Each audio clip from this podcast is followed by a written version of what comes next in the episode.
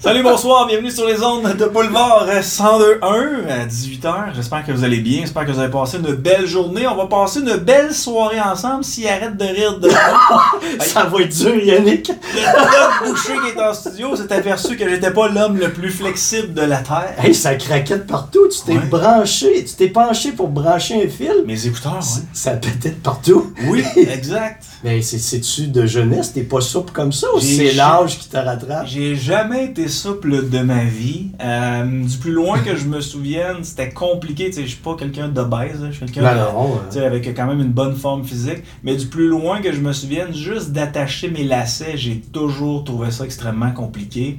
Et euh, pour la première fois de ma vie, cette année, depuis, la première, Ouais. depuis euh, que je joue au hockey, c'est la première fois de ma vie que je commence à m'étirer. Ben parce que oui. là, je m'aperçois que euh, les articulations, ils ont de la misère à répondre. Là. Ben, écoute, Yannick, tu savais le, le nombre de problèmes biomécaniques Ouais. de maux de dos que je règle avec des étirements et des mouvements simples? OK. Mais est-ce que, Doc Boucher, est-ce que c'est tout le monde qui doit s'étirer avant de faire des exercices? C'est-tu comme euh, la machine, faut que tu la réchauffes un peu avant que Je, ça parte? je le recommande. Ouais. Moi, dans ma, je te donne un exemple. Ma séquence d'entraînement à moi, c'est que je vais avoir toujours un 20 minutes de marche pour m'échauffer. Je vais aller faire mon entraînement musculaire. J'ai toujours une demi-heure d'étirement à la fin. OK. Vraiment très lent, stabiliser, étirer ma musculature, vraiment sentir la détente s'installer. Mais pour bien faire des étirements, Ouais. faut que tu sois totalement absorbé dans ce que tu fais et ne pas vouloir aller plus loin que ce que tu es capable. C'est beaucoup plus un exercice mental parce que les gens, ce qu'ils veulent, c'est aller loin, avoir une grande amplitude de mouvement. Quand moi, je vais prendre une demi-heure pour aller chercher mon amplitude de mouvement maximale sur chacun des exercices d'étirement que je vais faire. C'est une attitude mentale très différente, sauf que en faisant ça, tu gagnes énormément en souplesse. OK. Parce que quand je- quand j'étais jeune, tu sais, on, on parlait avec euh, nos professeurs d'éducation physique, puis tu sais, il n'y avait pas les connaissances que toi, tu as Non. dans le corps humain, puis ils nous expliquaient que c'est la vie, tu sais, il y en a qui sont extrêmement flexibles, puis il y en a d'autres qui ne le sont pas pantoute. Puis moi, j'étais, j'ai toujours pris pour acquis, garde, je ne suis pas flexible, sauf que quand je fais du sport, je le deviens. C'est ça qui est le plus euh, particulier, c'est que je suis capable de faire le split, mettons au hockey, là, je Ouais. la défense. Si je vois que je, dois faire le split pour essayer d'arrêter un shot ou faire quelque chose, je vais le faire sans problème. Mais si tu me demandes là dans le studio, alors qu'il n'y a pas de compétition, ça fait pas une demi-heure que je cours, écoute, je serais jamais capable de pencher. Mais je suis capable de le faire en situation euh, d'urgence. le, le corps a besoin d'une préparation. Ouais. J'avais vu un documentaire sur une contorsionniste du Cirque du Soleil. Elle dit Demandez-moi pas de faire ce que je fais sur scène instantanément. Ah non, mais les Je chevilles, en dois, des je dois me préparer une heure d'avance, Ouais. m'étirer. C'est normal parce que le- le- ta musculature doit, doit être préparée. Tu as l'afflux sanguin, le réchauffement de la musculature, parce qu'un muscle est beaucoup plus efficace quand il est chaud. As toutes cette- cette- ces étapes-là à mettre en place. C'est pour ça que je suis un peu plus flexible quand je joue au deck Ben oui. ou au hockey, exemple, que dans la vie en général, quand oui. j'essaie de brancher un. Ouais, c'est ça, c'est assez impressionnant. ouais. Mais les, les profs d'éduc qui nous le disaient, il y en a qui ont une flexibilité. Je me souviens de, tu sais, j'avais de- des amis qui se viraient quasiment le coude à l'envers. Ouais, ouais, hyper lax, là, qu'on appelle. Des Ouais. hyper lax. Ouais, hyper lax. Et, mais comment ça, ils naissent de même, eux autres? Oh, c'est de la génétique. Tout simplement. Tout simplement. J'en ai de- des clients qui sont hyper lax. faut faire attention à ce qu'ils font parce qu'ils se blessent tout le temps. Donc, il faut que je réduise les amplitudes de mouvement. OK, pourquoi ils se blessent? Ben, c'est parce que le, le tendon, le tendon est tellement loin. élastique. Ils sont capables d'aller plus loin, mais mais à un moment, à un moment donné, il y a des limites pareilles. Ouais. Et là, il y a des blessures qui s'installent, des blessures au tendon.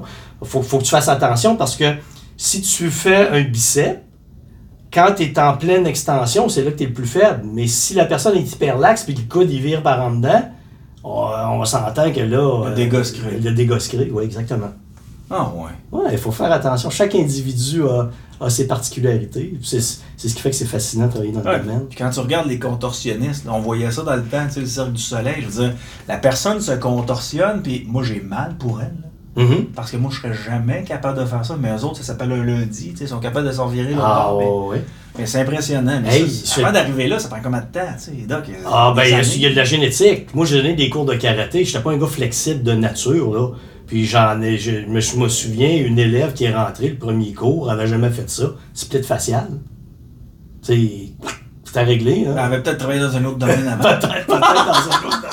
Hey, mais on parle du Cirque du Soleil, il y a un de mes chums Ouais. que j'ai déjà entraîné, Gino Dupuis, qui était un homme fort, qui a fait euh, la compétition canadienne en même temps que Hugo Girard, c'est Plaines d'Abraham, Ouais. que j'avais coaché. Après ça, il est devenu homme fort pour le Cirque du Soleil. Puis je lui demandais comment tu fais pour pas te blesser? Il est quand même impressionné. Oh, il dit Denis, je travaille juste à 60% de mes capacités. Fait que 60% de ses capacités étaient suffisantes pour impressionner tout le monde. Parce qu'il ben, il y avait déjà une génétique. Il y avait une génétique, Ouais, c'est une force incroyable. Ouais. Puis les gens les plus intelligents avec qui j'ai discuté sont des hommes forts. Hugo Girard est extraordinaire. c'est chiant pour moi. C'est chiant pour toi. Mais Hugo Girard est extraordinairement intelligent. Euh, puis lui, parce que c'est des gens qui sont toujours en recherche. Puis Gino m'avait nettement impressionné sur... Parce que la force musculaire, ce n'est pas que du muscle.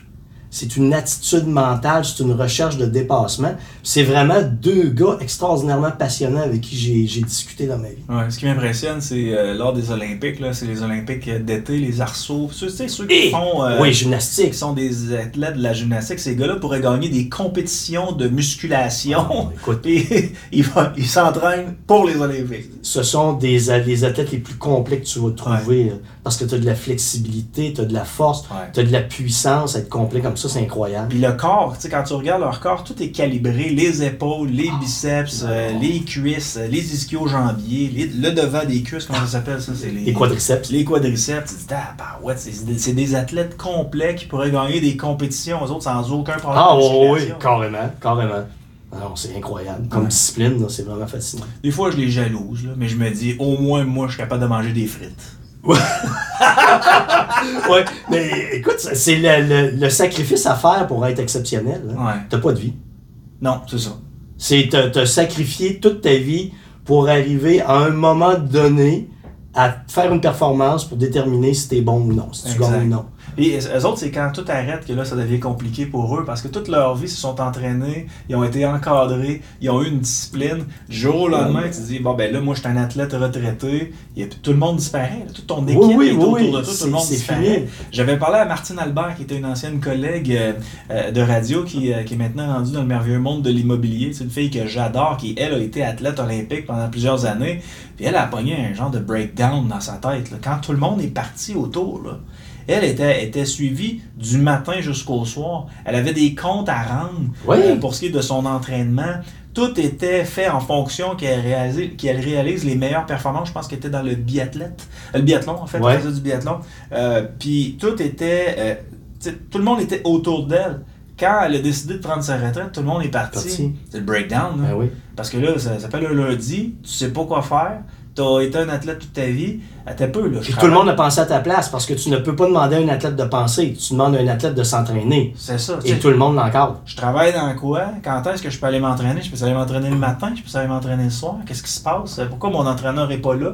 Elle a été laissée à elle-même, puis elle, ça a pris une couple de mois avant qu'elle soit capable de, rem- de remettre ses idées en place. là. Ah, ben absolument. Ben, beaucoup font une dépression après.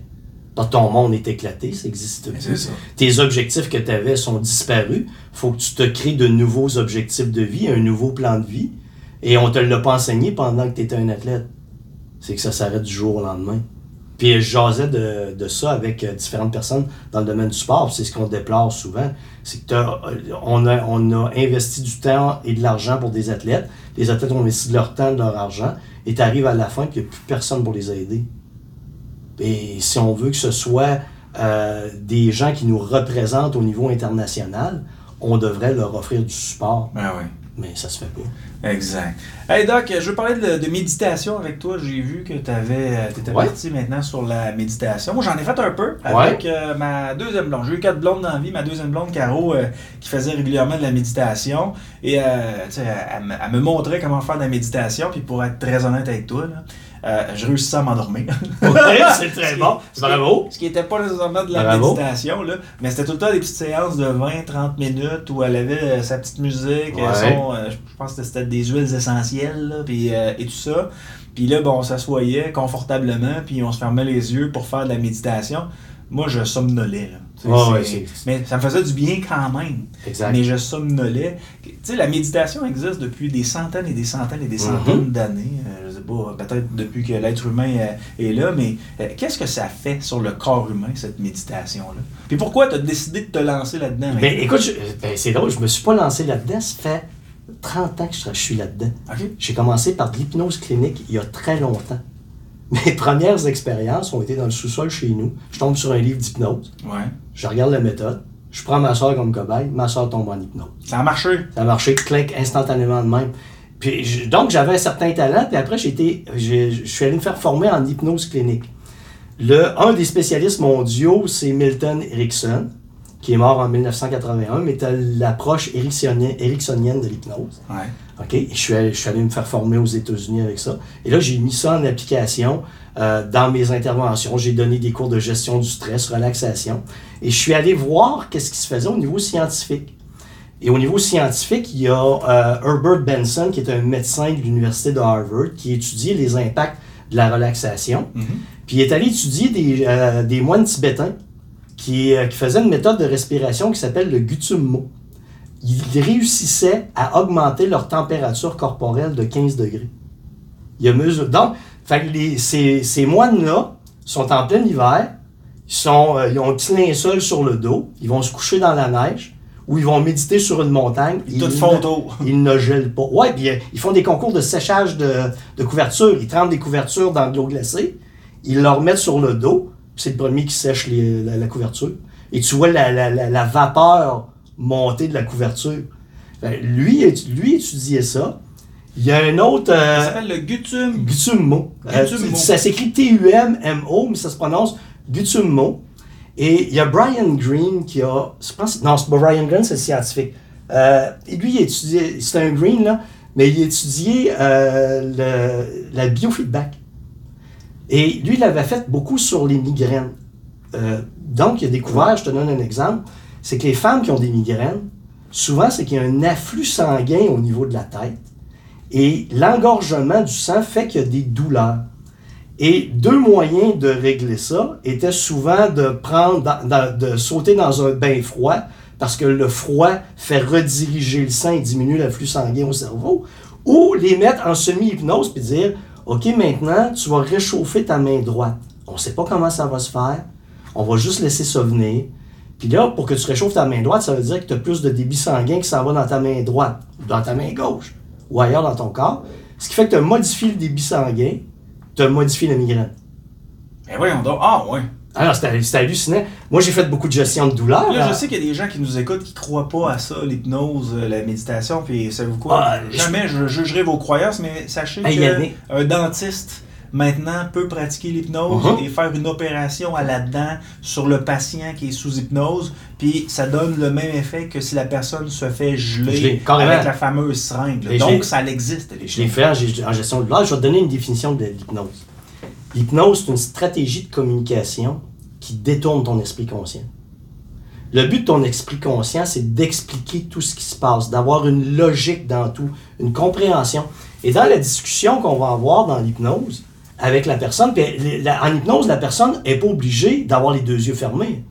Je peux avoir de l'hypnose. Je, vais- te donner un cas bien ben simple. Quelqu'un rentre dans mon bureau et me dit Denis, euh, je crois pas à l'hypnose, mais on me dit que, tu ferais, ça pourrait m'aider. J'ai dit Parfait, on va commencer par travailler. Comment ça va? Mais j'ai dit pas obligé d'avoir les yeux fermés. là. Je commence ma, ma méditation, son affaire. Je commence à jaser avec. Non, il dit Denis, il dit, je suis pas en hypnose pendant tout. Ouais, j'ai dit, OK. J'ai dit euh, C'est quelle race d'oiseau qu'il y a dans le coin du mur en haut? Il regarde, il dit, ça ressemble à un serin, ça. Quand il y a un serin dans le bureau ici Comment ça, non? Il n'y a pas de serin. C'est une hallucination positive créée. Il a imaginé quelque chose OK? qui a été suggéré à travers un processus de discussion où il, il a été mis en confiance, on a jasé, on a travaillé, on a parlé, il a accepté des suggestions. Ah, Je, vais te donner un exemple de suggestion. OK? Il y a deux chaises. Tu es stressé. Je te dis, Yannick, euh, installe-toi dans la chaise où tu vas être le plus confortable. Qu'est-ce que tu viens de choisir? Tu viens de choisir d'être confortable. Ouais. T'as pas eu le temps de me critiquer ou de m'obstiner. Moi, ce que je veux, c'est que tu ne m'obstines pas. Sauf que je peux pas te faire faire des affaires que tu veux pas. Mais je ne veux pas que tu m'obstines. Gestion de la douleur, je vais t'en donner un autre exemple. Quelqu'un rentre, il souffre. Si tu lui dis, écoute, on va faire de l'hypnose, puis euh, tout de suite ta douleur va diminuer, ça marche pas. faut que tu, faut que tu écoutes la personne, tu comprennes son point de vue, puis là, tu lui dis, écoute, je sais que tu souffres, mais tu souffres à un point tel qu'on n'aura pas d'amélioration tout de suite. Tu vas avoir une amélioration peut-être dans trois semaines, un mois. La personne, qu'est-ce qu'elle vient d'accepter? Qu'il va y avoir une amélioration dans trois semaines, un mois. Ouais. Et ça se peut que je dis ta douleur disparaisse pas au complet. On va peut-être juste la diminuer de 30% Mais 30% c'est déjà beaucoup. Fait que tu as tout ce système de langage-là où tu élimines les possibilités d'échec. C'est juste ça, parce que le cerveau humain, c'est toujours d'avoir des problèmes. Puis c'est de trouver des problèmes à des solutions. C'est ça un cerveau humain. Alors toi, dans ta discussion en hypnose, c'est de tout faire ça progressivement. Et en gestion de douleur, c'était la même affaire. Exemple, une douleur au poignet intolérable, tu n'es plus capable de, de fonctionner. Ben, ça va être Yannick, décris-moi ta douleur. C'est une douleur lancinante, c'est-tu pénétrant, c'est-tu comme des aiguilles, c'est parfait. Je dis, regarde, on va commencer en hypnose. Puis on va essayer de modifier une des qualités de la douleur. Au lieu que ce soit lancinant, on va faire en sorte que cette partie-là disparaisse parce que la douleur n'est pas juste quelque chose de physique. Une douleur est une construction psychologique et émotive. Et si je défais ta construction psychologique et émotive de la douleur, je viens de modifier ta perception de la douleur. Si je viens de modifier ta perception de la douleur, je viens de te donner un contrôle sur la douleur et tu vis plus la douleur de la même manière. Intéressant. C'est extraordinairement fascinant. Ouais. Malheureusement, c'est pas beaucoup utilisé. Moi, j'en fais plus parce que c'était épuisant. Ouais. J'en ai fait beaucoup à l'époque, mais à un moment donné, tu es à travers des problèmes, ça prend énormément de concentration. Euh, tu vieillis, c'est plus difficile. Ouais, parce que ça tire du jus. à ça, tire, ça tire énormément de Tu jus. J'ai été voir, euh, c'était des billets qui étaient euh, donnés parce que c'est pas mon style de spectacle, mais j'avais été voir Mesmer. Oui. Puis euh, Mesmer, avant, son, euh, avant ses, ses sketchs, je sais pas comment il appelle ça, ses scènes, mettons, il demande aux gens de faire quelques exercices, puis il dit pour les gens que ça a fonctionné, venez me voir. Est-ce qu'il y a un certain pourcentage de la population Ouais. que ça fonctionnera jamais et d'autres personnes qui, eux autres, là, en deux secondes, on sait qu'on peut. Oui, j'ai fait des shows familiaux, des shows dans la famille, beaucoup. Ouais. pour faire, faire ça. Le moyen, c'est parce que quand tu fais un show, tu veux pas, t'es pas en situation clinique où tu vas prendre ton temps à former la personne à l'hypnose. Ça. Ce que tu veux, c'est les sujets les plus rapides. Donc, ce que tu vas faire, c'est que tu vas dire, OK, serrez vos mains, je vais compter jusqu'à 3, puis à 3, vous allez être capable de décoller vos mains. Bon, ben, tu vas en ramasser 20% là-dedans, dans ton groupe. Ton groupe, tu vas dire, OK, venez ici. À partir de maintenant, vous allez, je vais vous dire, je vais compter jusqu'à 3, les deux pieds vont vous rester collés au sol. Vous serez plus capable de, de marcher. Oups, il y en a, t'en- gardes peut-être euh, 15% là-dessus encore. Mhm. Mais ces 15%-là, dans les étapes, tu sais que peu importe ce que tu vas leur dire, Ça va fonctionner. ça va fonctionner. Donc, ce que tu veux, c'est les gens que ça fonctionne immédiatement dans un show. C'est pour Alors, ça que Mesmer fait ça. il fait ça, c'est qu'il choisit son monde. Sans ça, le show serait éternel, puis Ben ça oui. finirait plus. Ce qu'il veut, c'est être capable de dire, OK, telle personne réagit instantanément. Mais est-ce que tout le monde pourrait être hypnotisé, en fait? Mais c'est juste que ça prend une préparation. Ben, il y en a que ça prend une préparation. Ouais. Moi, la préparation que je faisais souvent, c'est que je demandais, quand j'avais fait, j'avais déjà fait un show d'hypnose d'ailleurs, j'avais une cent- 150 personnes, puis j'ai dit lever la main les personnes qui pensent ne jamais être capables d'être hypnotisées. Fait qu'il y en a qui ont levé la main. Puis lever la main celles qui sont sûres d'être hypnotisées, c'est parfait. Fait que je fais monter deux personnes. Une personne qui est sûre d'être hypnotisée, puis l'autre qui pense ne pas être capable d'être hypnotisée. Je dis à la personne, regardez, ton rôle c'est d'apprendre sur l'hypnose. Tu vas observer la personne que je vais hypnotiser devant toi. OK? Ben là, moi je parle à la personne, qu'est-ce que l'autre est en train de faire? Geler. Boum! Elle vient de tomber. tu comprends? C'est ça. Fait, ton but n'est pas de lutter contre les perceptions de la personne, c'est de les accompagner et de détourner comment l'esprit conscient analyse le monde. OK. Puis là, c'est peut-être un peu plus euh, poussé, là, mais est-ce que. Parce que j'en avais déjà parlé avec euh, Christian Page qui s'était penché sur euh, l'hypnose. Ouais. ce qu'il mentionnait, c'est que l'hypnose était utilisée pour essayer de fouiller dans ses souvenirs. Euh, Ouais. et, et- et ce que Christian disait, c'est pas nécessairement l'hypnose qui va faire en sorte que tu vas te souvenir de choses que tu te serais jamais souvenu, c'est juste la détente. Tu vas tellement être dans un mode de détente et tu vas être à l'écoute des questions qui te sont posées que ça va être plus facile pour toi de retourner dans ton passé puis aller chercher les informations Ouais. qui sont pertinentes, tandis que quand tu es stressé, les, les souvenirs, c'est un, petit peu plus long. tu. T'as les deux. T'as, t'as- t'as les deux, moi je pense, c'est la combinaison des deux. L'effet de relaxation puis l'effet de suggestion. Ouais. où tu amènes la personne progressivement à se placer dans le contexte où elle va revivre non seulement la mémoire, mais les émotions, le contexte. Qui fait que tu ramènes à la mémoire, mais sauf que ça, c'est pas acceptable en cours. Exact. Parce qu'il y a la fausse mémoire qui arrive, c'est que tu peux carrément inventer quelque chose en Ouais, hypnose. parce que le casse-tête, il faut ce qui se fasse. Il faut que tu Oh, oui, oui. l'image complète. Puis ce que Christian disait, c'est que si la personne était détournée puis il y avait une plaque d'immatriculation, si la personne n'a jamais vu la plaque d'immatriculation, il n'y a aucune chance qu'elle se souvienne du numéro de plaque Non, non, d'immatriculation. c'est ça. Ouais. Exactement. C'est plus euh, hollywoodien, ça, comme façon de Ouais, voir les ouais, choses. ouais, effectivement. Mais c'est un beau, euh, un beau domaine parce que euh, dans ce domaine-là, puis moi je vois beaucoup un parallèle entre l'hypnose, la méditation, la relaxation, c'est que tu arrêtes ton esprit conscient de lutter, de se poser des questions. Et quand tu arrives dans cet état, c'est que tu vas être libre, tu vas te sentir bien, ton cerveau va se calmer, ta neurochimie va se modifier, ta neurochimie se modifiant, ton corps va se détendre, il va suivre un rythme différent, tu vas respirer plus lentement, ton cœur va ralentir, et là tu rentres dans un état de bien-être. Mm. C'est vraiment le seul, le, le seul objectif. Et aussi de détourner les problématiques face à, en, en gestion de douleur ou à d'autres problématiques que les personnes vont rencontrer. Et tu n'es pas obligé non plus de mettre les, les gens en hypnose. Je vais te donner un exemple très long euh, qui m'avait été envoyé. La, la personne m'est envoyée, c'est le premier mémoire qui me, souvient, qui me revient. C'est une infirmière en chirurgie. Elle dit Denis, c'est tellement stressant. Elle dit Quand je traverse les portes de, de- de la salle de chirurgie, je vomis. Bon, ben, je dis C'est correct. Comment je vais avec ça? Ben, je dis, Ça sera pas compliqué. J'ai dit prochain coup, tu vas arrêter avant les portes, puis tu vas vomir juste avant les portes. T'essayeras un jour, toi, de te placer devant une porte puis d'essayer de vomir volontairement. Qu'est-ce que tu viens de faire? C'est que tu viens de bloquer un mécanisme que la personne pensait ne pas avoir de contrôle dessus. Ouais.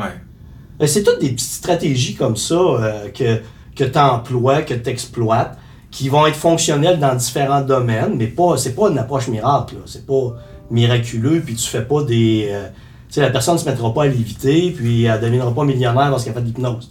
Il faut qu'elle passe à l'action, faut, faut qu'il y ait des stratégies employées. Exact, exact.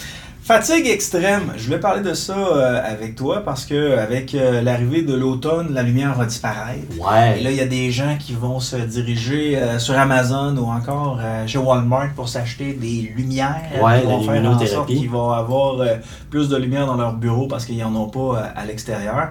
Fatigue extrême, est-ce que ça correspond souvent avec un manque d'exercice ou une nutrition qui n'est pas, euh, qui est pas nécessaire? OK. Qui est, ben, qui est pas, euh, qui est pas euh, complète? Fatigue extrême, je te dis, c'est parce que le monde est con. Le monde pousse la machine. C'est pas question que tu manques d'énergie.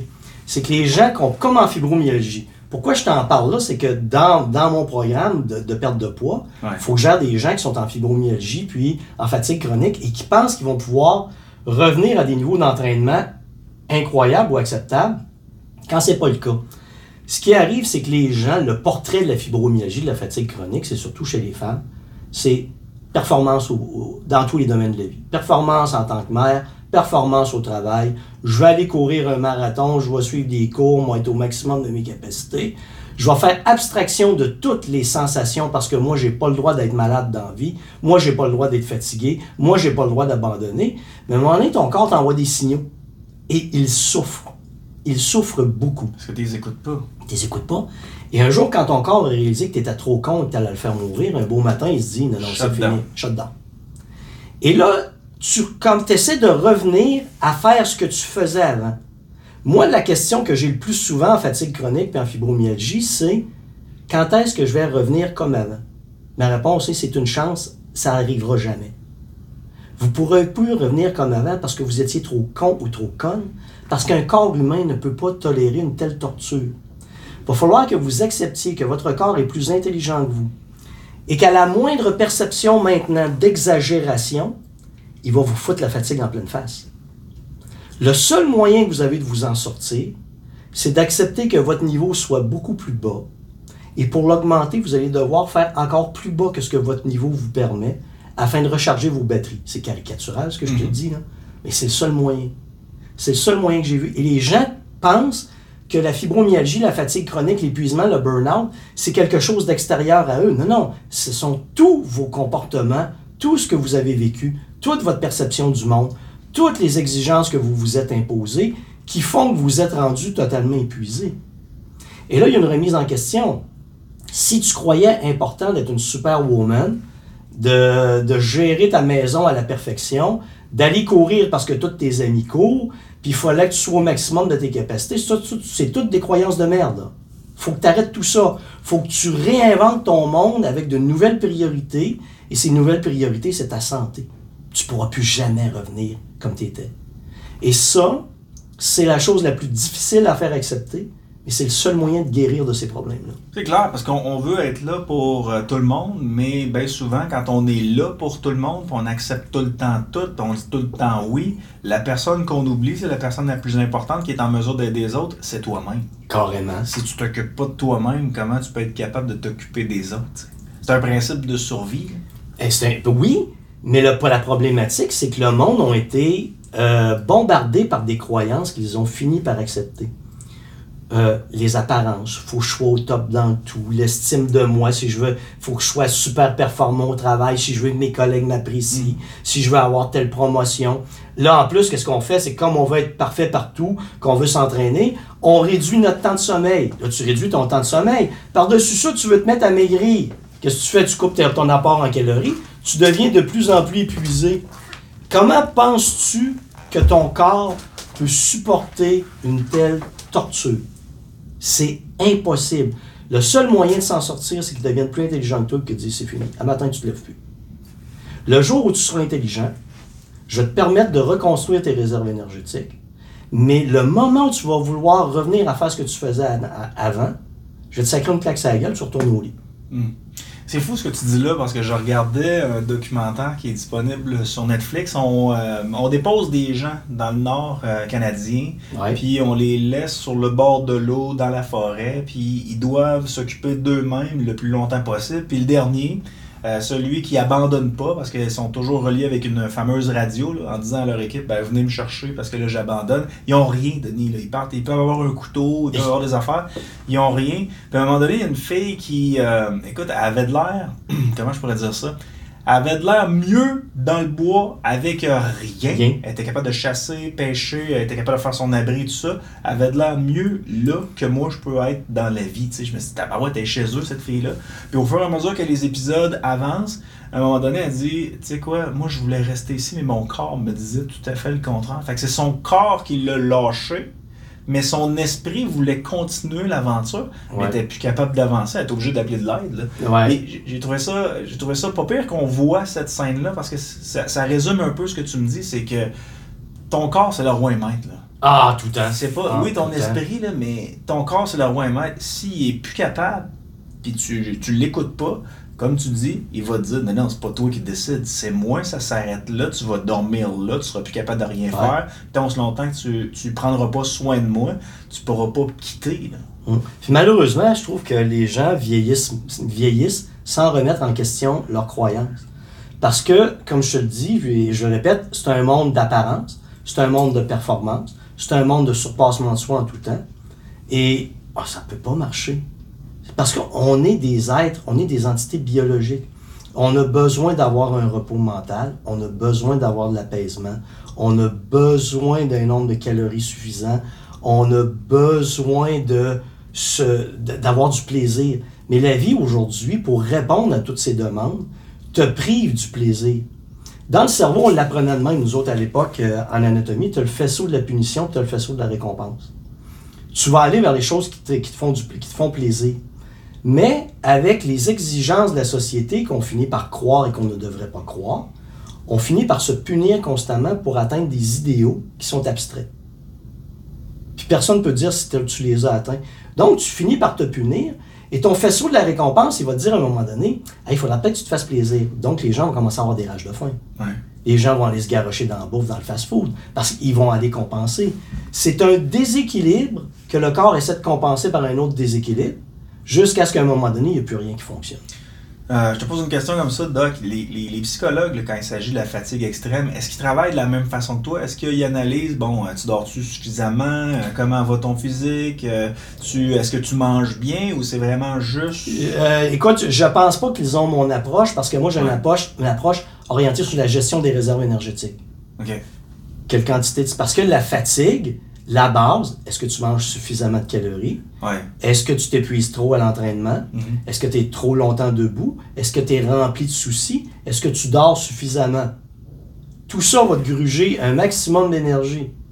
Et alors, c'est là de reconstruire un autre système de croyance avec un autre système de fonctionnement pour ton corps. Ouais.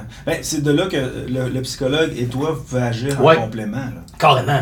Parce que moi, j'ai une collègue, je t'en parlais tantôt, j'ai une collègue qui est neuropsychologue. Et moi, je suis vraiment orienté sur l'aspect de la gestion des réserves énergétiques et de positionner les gens pour leur faire comprendre pourquoi ils sont épuisés. Après, la thérapie, ça va être un psychologue ou une neuropsychologue. Ouais.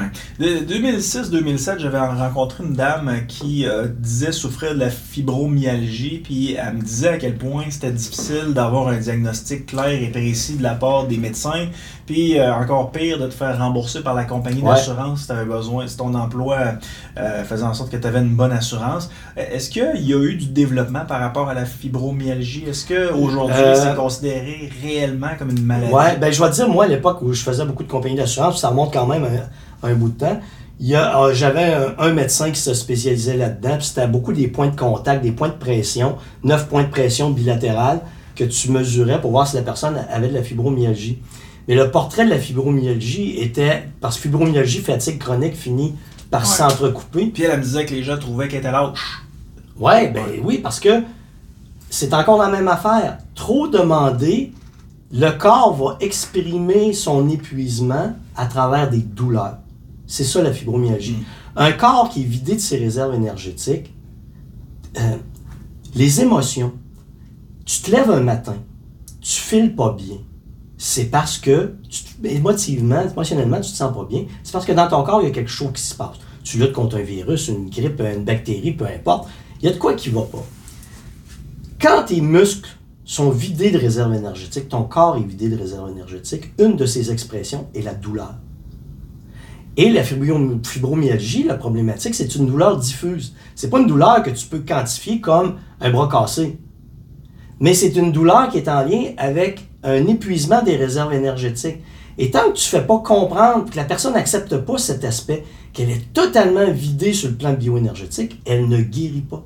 Moi, les gens que j'ai vu guérir au niveau de la fibromyalgie, de la fatigue chronique, c'est des gens qui ont exactement fait ce que je leur ai dit, partir de beaucoup plus bas. Et à un moment donné, j'avais j'avais une cliente en thérapie et elle venait avec son conjoint parce que son conjoint ne comprenait pas. Et j'ai dit poliment à son conjoint, j'ai dit, veux-tu, parce que lui, il critiquait sa femme, il se plaignait d'elle et tout ça. J'ai dit, veux-tu vraiment que ta femme guérisse? Il dit, oui. Je vais te dire une phrase que tu vas détester. Ferme ta gueule. Arrête de la critiquer. Parce que c'est toi qui la mets à terre. Là, je la prends en charge. La compagnie d'assurance en a paye, là. Je la prends en charge. Quand elle va aller se coucher, c'est parce que j'ai dit qu'il faut qu'elle aille se coucher. Tu fermes ta gueule. Quand je lui dis qu'elle va marcher 10 minutes, c'est assez, ne vient pas lui dire que c'est 12 minutes. Tu fermes ta gueule. T'es plus dans le portrait. Parce que tu es devenu partie intégrante du problème.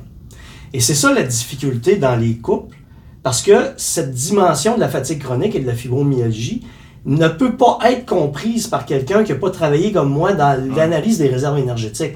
Parce que je n'ai fait tellement en laboratoire et tout ça, que j'ai j'ai cette notion très interne de ce qui se passe dans ces domaines-là. Mais c'est pas beaucoup étudié. Tu comprends que je suis comme une bébête à part qui a regardé la problématique sous un angle différent. Non, mais ça nous éclaire beaucoup. Tu sais, ma conjointe est infirmière clinicienne, puis elle me parlait justement des gens qui étaient, euh, euh, qui avaient ces fatigues extrêmes-là, qui avaient de la fibromyalgie, qui étaient en dépression. Puis, tu sais, je disais, mais comment ils faisaient dans le temps, tu sais, quand ils faisaient des dépressions, parce que ça devait exister, là, nos, nos aïeux, quand ils faisaient des dépressions, puis euh, ben, ils se soignaient avec euh, de l'alcool. Euh, ils essayaient, ils pleuraient en cachette. Ah oui, Il oui, t'avais ça. Il essayait Ouais. de passer au travers. Puis aujourd'hui, elle, ce qu'elle constate quand elle fait le tour, parce qu'elle est sur la route, elle, elle va visiter euh, des gens pour savoir s'ils sont corrects. Elle dit, tu sais, Yann, quelqu'un en dépression, là, peut passer 6-7 jours sans se laver parce qu'il peut juste pas se lever Il n'est pas capable? lit. Ouais, carrément. Totalement épuisé. Totalement épuisé. Mais tu comprends que pour les gens qui euh, sont normaux, entre guillemets, là, qui n'ont Ouais. jamais vécu d'épisode comme ça, c'est difficile à concevoir de ne pas être capable d'avoir cette énergie-là qui va te faire aller aux toilettes convenablement, qui va te faire manger, qui va te faire euh, te faire te laver, qui va, qui, qui- qui va te faire aller travailler. Tu sais, nous qui n'avons jamais vécu ça, c'est difficile des fois de voir quelqu'un dépérir. T'as Ouais. juste le goût de dire, parce que toi, t'as pas les connaissances T'as du doc boucher, ou t'as pas les connaissances d'une infirmière clinicienne ou d'un médecin, euh, t'as juste le goût de dire, ben, Chris, lève-toi. Ouais. Mais c'est juste que on n'a pas ces connaissances-là. Non, c'est le fun de t'entendre, Doc, pour. Tu sais, nous- la phrase clé que tout le monde devrait dire, c'est Hey chérie, là, faut que tu acceptes comment t'es. Prends le temps de récupérer progressivement. Puis quand tu vas repartir, il va falloir que tu repartes tranquillement à la machine pour pas t'épuiser. Puis là, tu vas te reconstruire, puis je vais être là pour t'aider. Ouais. Ça te fout ça à la chienne de voir l'inflation, le coût des aliments qui augmente, les gens qui euh, vont à l'épicerie maintenant puis qui font des choix assez drastiques, c'est-à-dire de, de couper des protéines pour aller chercher juste des pâtes, essayer de passer un bout avec les pâtes parce Ouais. que ça coûte moins cher. Là, j'ai vu, euh, je pense que c'était 60% des gens qui vont à l'épicerie qui font des choix différents de ce qu'ils faisaient l'an passé par rapport à la nourriture. Tu sais, à un moment donné, c'est Ça va avoir un impact. Là. ben, ils vont te retomber, ils vont, ils, vont, ils vont aller te voir, parce que c'est sûr que ça va avoir un, un- un effet sur leur système. Hey, tu, tu m'amènes, sais-tu ce qui me. Je, vais- je vais te faire une perspective globale. Je rentre pas dans la politique souvent parce que c'est pas mon domaine. Mais ce qui m'écœure le plus là-dedans, c'est le niveau de taxation indécent et d'impôts qu'on a qui fait qu'on le gouvernement pour faire vivre la machine, il ne reste pas assez d'argent. Et là, ils sont même pas capables de baisser les impôts sur les, taxes sur l'essence, ils sont même pas capables de donner un coup de main à la population et on crève de faim pour eux autres. Moi, c'est la partie que je trouve la plus dégoûtante. Parce que euh, on- peut mettre la faute sur l'inflation, oui, mais à un moment donné, c'est que si tu bouffes l'argent des gens, le prix de l'essence commence à te bouffer l'argent, 42 de la- du prix de l'essence, c'est des taxes. Hey, réveillez-vous, là. Sais, faites quelque chose à quelque... Mais non, ils veulent engranger de l'argent. Les citoyens, ça n'a pas d'importance. Et c'est probablement la chose qui m'écœure. J'en parle pas souvent parce que, comme je te dis, je veux pas rentrer en politique, mais c'est un problème global. C'est un problème de gestion d'une province où on bouffe l'argent des gens sans scrupule.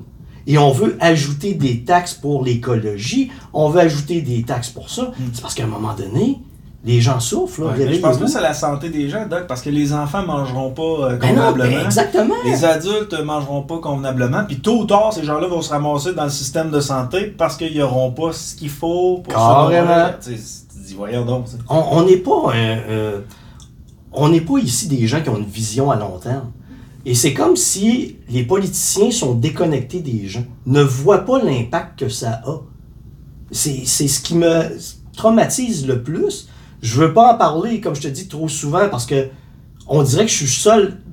Pas, t'es, t'es là-dedans, là, tu, tu comprends ce domaine-là, mais il n'y a pas beaucoup de monde qui va dire aux, aux politiciens Hey, euh, vos- votre niveau de taxation est indécent, là. Réalisez-vous l'impact que ça a sur les gens? Qu'est-ce que vous allez faire? Ils vont te sortir une phrase, ben, ben, on n'en a rien à foutre. Continuez à vous serrer la ceinture. Ouais. Mais, tu sais, euh, sans vouloir trop rentrer dans la politique, là, tu sais que si tu me rentres là-dedans, on en a pour euh, trois heures à jaser, tout puis moi, puis après ça, il va falloir fermer les lumières pour revenir, en revenir demain matin. Mais, de voir que euh, François Legault, euh, il décide de revenir là, comme sur, sa, sur, sur ce qu'il avait mis en place, parce que là, sa, sa job est à risque. Là. Là, la job de ses ministres dans la région de Québec est à risque. Là, ils ont, ils ont, ils ont peur pour leur job. Ouais. Ça fait des années et des années qu'on vous dit de faire attention à votre cul parce qu'à un moment donné, on va vous crisser dehors parce que vous faites pas. Carrément. C'est là que vous comprenez. Là, là, pour l'instant, vous voulez, vous voulez écouter la population. Écoute, si ça peut se répercuter sur le prix de l'essence, si ça peut se répercuter sur les, euh, les, les taxes qu'on va peut-être payer en moins parce qu'il y a peur pour sa job, ce sera au moins ça de fait. Ouais. Mais ils comprennent pas tant et aussi longtemps qu'ils risquent pas de se faire Ouais. crisser dehors. Moi, j'ai fait une chose euh, suite aux élections de, de cette semaine, c'est que j'ai envoyé un message, un, un mot à mon député, qui est Jean-François Simard. Puis je lui ai dit à quel point c'était une joie pour moi que se- soit fait sortir à grands coups de pied dans le trois petits points par la population. J'ai dit, vous nous avez trahis, vous nous avez méprisés, vous nous avez ridiculisés. Voilà, on s'en souvient, voilà, vous payez. Ouais. Puis j'ai dit le message, c'est que vous devriez respecter vos promesses, respecter la population, mais ce n'est pas la force de la CAQ, à ce qu'on peut constater. Non. Parce que les jeunes qui ont de la misère à se nourrir, les jeunes familles qui ont de la misère à se nourrir, je trouve ça ignoble. Puis Oui. à long terme, ça va, euh, ça va toucher les poches du gouvernement parce que le gouvernement va devoir compenser quelque part. Ouais.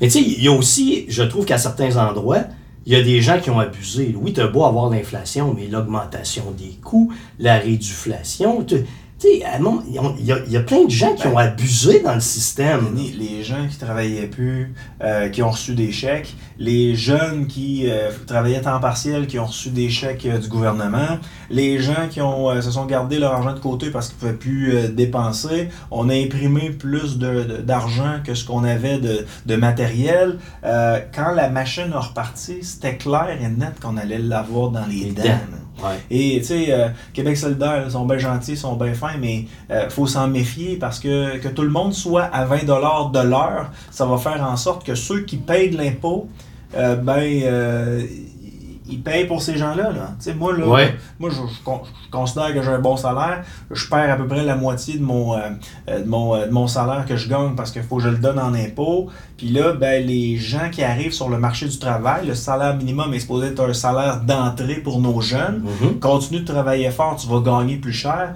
Là, on se dit, non, non, non, on veut les partir à 20$ piastres de l'heure. Ben, ton assiette au restaurant, au lieu qu'elle te coûte Ben, 15$, c'est piastres, ça. elle va te coûter 20$. piastres. Ils n'ont pas de vision à long terme. Tout a pété Ouais. en raison de ce qu'ils ont mis en place dans les derniers mois. là. Carrément. Puis là, ils se posent des questions. Ah non, non, comment ça? Comment ça? Ben, vous avez, trop d'argent pour ce qu'on avait en dedans. Moi, ce que je dis, la phrase que je répète, des, politiciens, c'est des incompétents avec de bonnes intentions pour la plupart. Puis il y en a d'autres que Legault, moi j'ai eu beaucoup de doutes sur euh, son honnêteté et il a mangé à voler.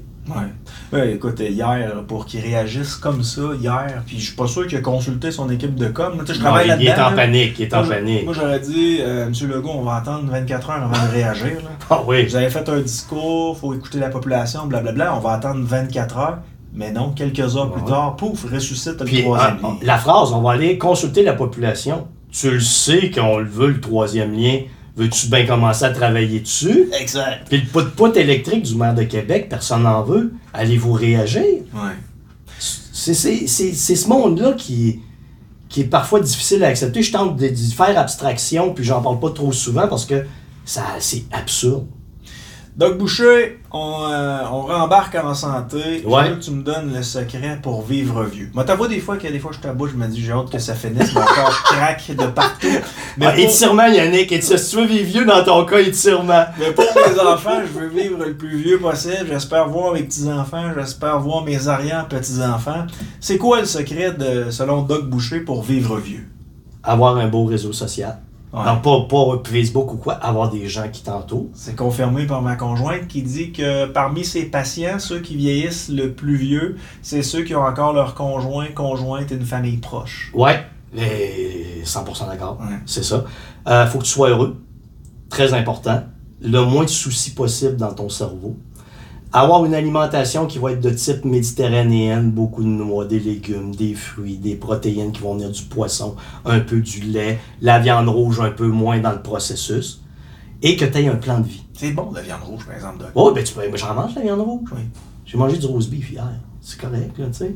Mais faut que il faut que tu aies un plan de vie. Ouais. C'est que la retraite, c'est-à-dire le moment où tu décides d'arrêter parce que tu veux plus rien faire, n'existe pas.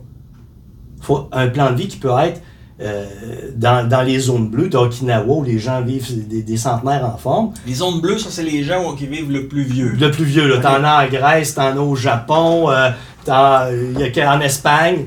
Et la chose qui est importante là-dedans, c'est que la retraite, t'assire assire ton cul et ne plus rien faire n'existe pas. Parce qu'au moment où tu arrêtes, plus d'objectifs et de plans de vie, c'est use it or lose it. Utilise-le ou perds-le, c'est que tu perds toutes tes capacités. Progressivement. Et c'est ça. c'est- tellement simple que c'est c'est compliqué à appliquer. Ouais. Tu as des choix simples à mettre en, en, en branle, mais les gens le font pas parce qu'on est dans un environnement. Moi, j'appelle ça une usine de production de gros, la société. Là. Le terme scientifique, c'est euh, un environnement obésogène. Ouais. Ben, je ne voulais pas en venir là tantôt, mais avec l'inflation qu'on voit actuellement dans nos épiceries, là, On va le voir. ça va être les bouffes cheap, euh, modifiées, qui vont être privilégiées par les familles parce qu'ils veulent, ils veulent, faire, vi- ils veulent que leurs enfants puissent manger. Puis ça va faire en sorte que ben, c'est bourré de sucre, c'est bourré de sel. Il va avoir les problématiques que les, les gros peuvent avoir. Carrément, carrément.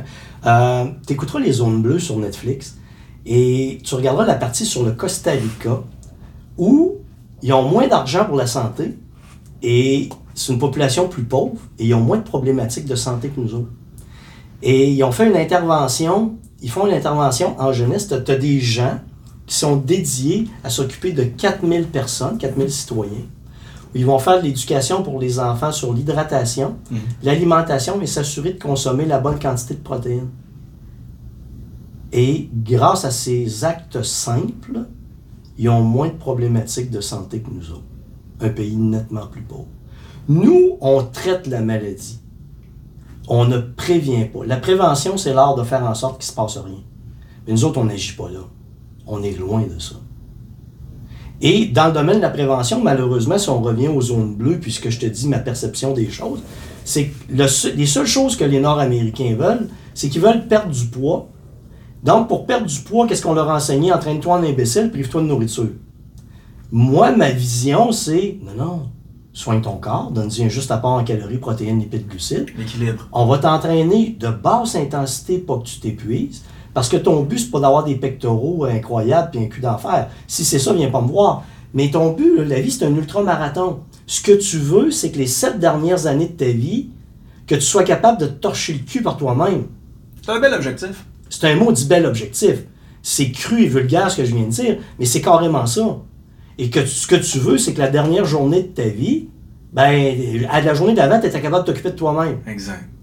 Ça, c'est un objectif incroyable. Et le moyen d'y arriver n'a rien à voir avec la privation de nourriture, n'a rien à voir avec courir des marathons, n'a rien à voir à faire euh, 3500 km de vélo par été. Ça, c'est des objectifs d'apparence. Mm. C'est de l'ego. Ça s'appelle Zone Bleue sur Netflix? Euh, euh, 100 ans de plénitude. 100 ans de plénitude. De plénitude. Et dans, dans ce monde-là, quand j'ai regardé ça, j'ai dit, wow, c'est ce que mon collègue Michel Lucas et moi faisons. Ouais. Parce que Michel, il a créé un programme qui s'appelle Médecine culinaire pour tous, qui était un docteur en épidémiologie nutritionnelle. J'ai écrit médecine nucléaire. Nucléaire. Non, on fait pas sauter les gens. euh, euh.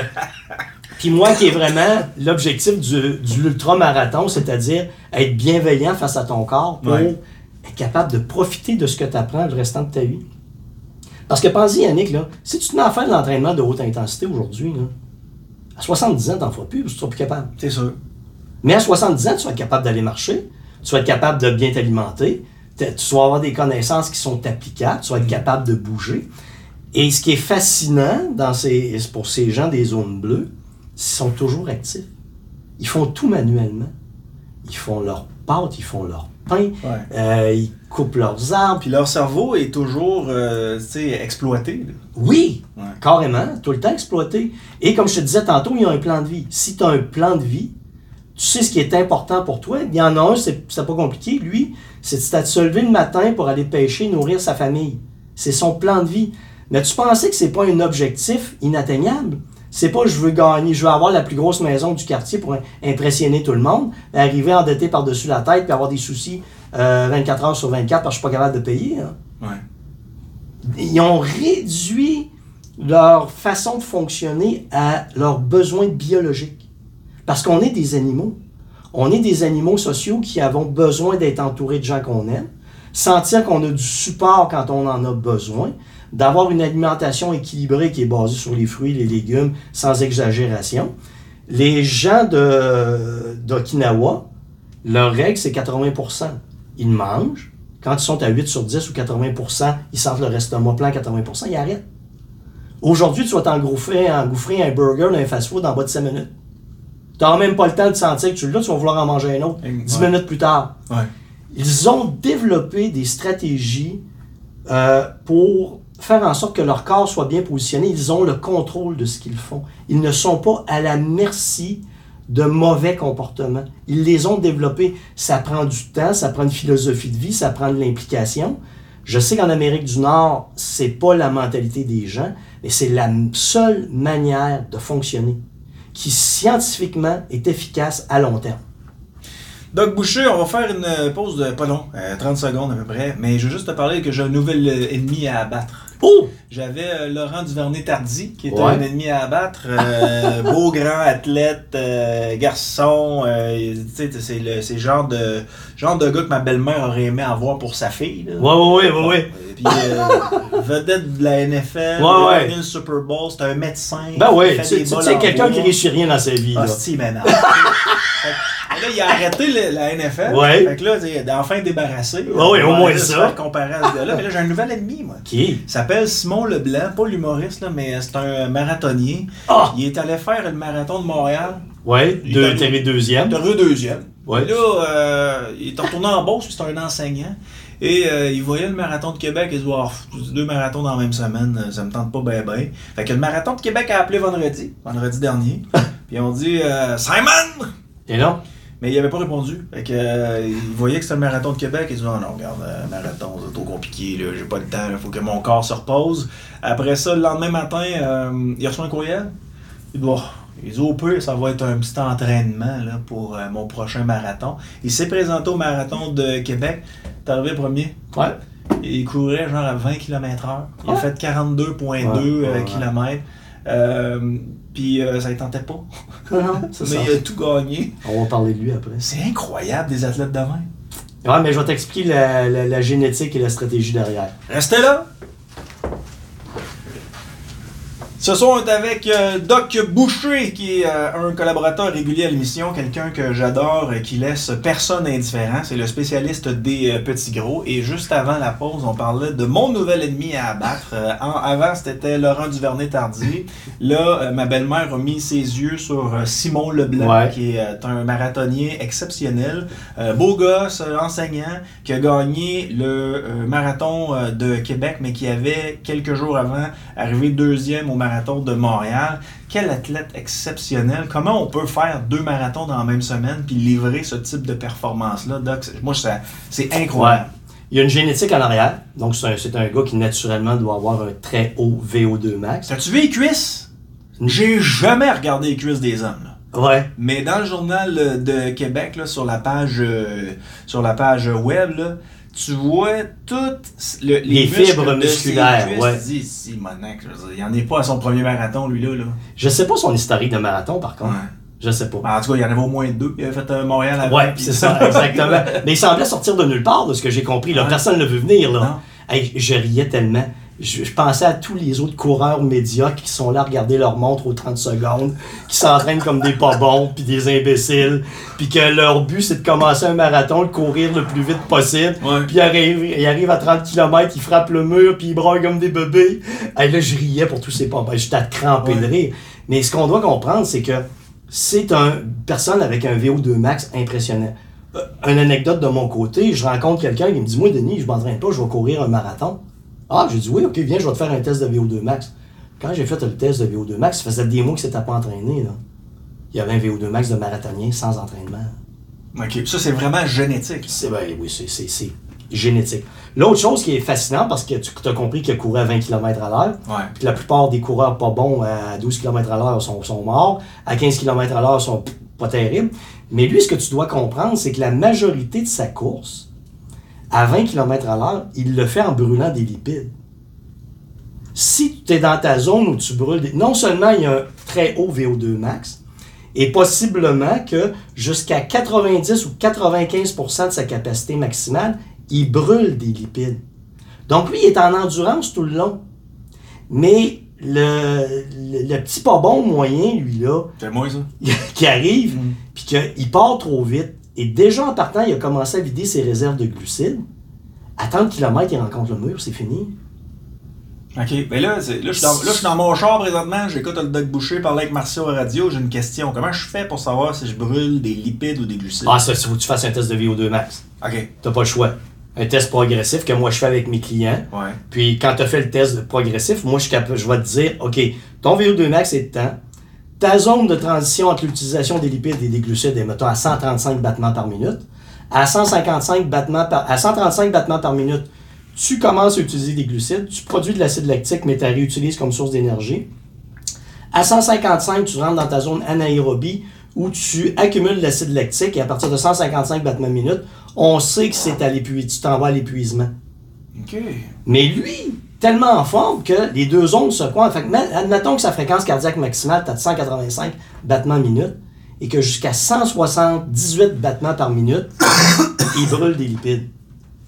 Toi, tu es à 155, tu es en train de mourir. Puis lui, il est à 170, puis encore le sourire fendu jusqu'aux oreilles. C'est c'est ça, cette différence physiologique que les gens ont de la misère à comprendre. Et quand j'entraîne des marathoniens, ils ont encore plus de difficultés à comprendre que voici tes 10 premiers kilomètres, tu te tiens dans telle zone de fréquence cardiaque. Parce que je veux pas que tu touches à tes glucides. Là, après ça, tel- pendant telle autre distance, tu vas augmenter ta vitesse à telle, pour atteindre telle fréquence cardiaque. Oui, mais Denis, je voudrais courir plus vite. Non, non, c'est que si tu pars vite, tu vas te dégrader extraordinairement rapidement. Ouais. Mais si tu gères tes réserves énergétiques pendant la course, tu vas, tu vas être extraordinaire. Mais les gens ne veulent pas le faire. Ils veulent courir vite.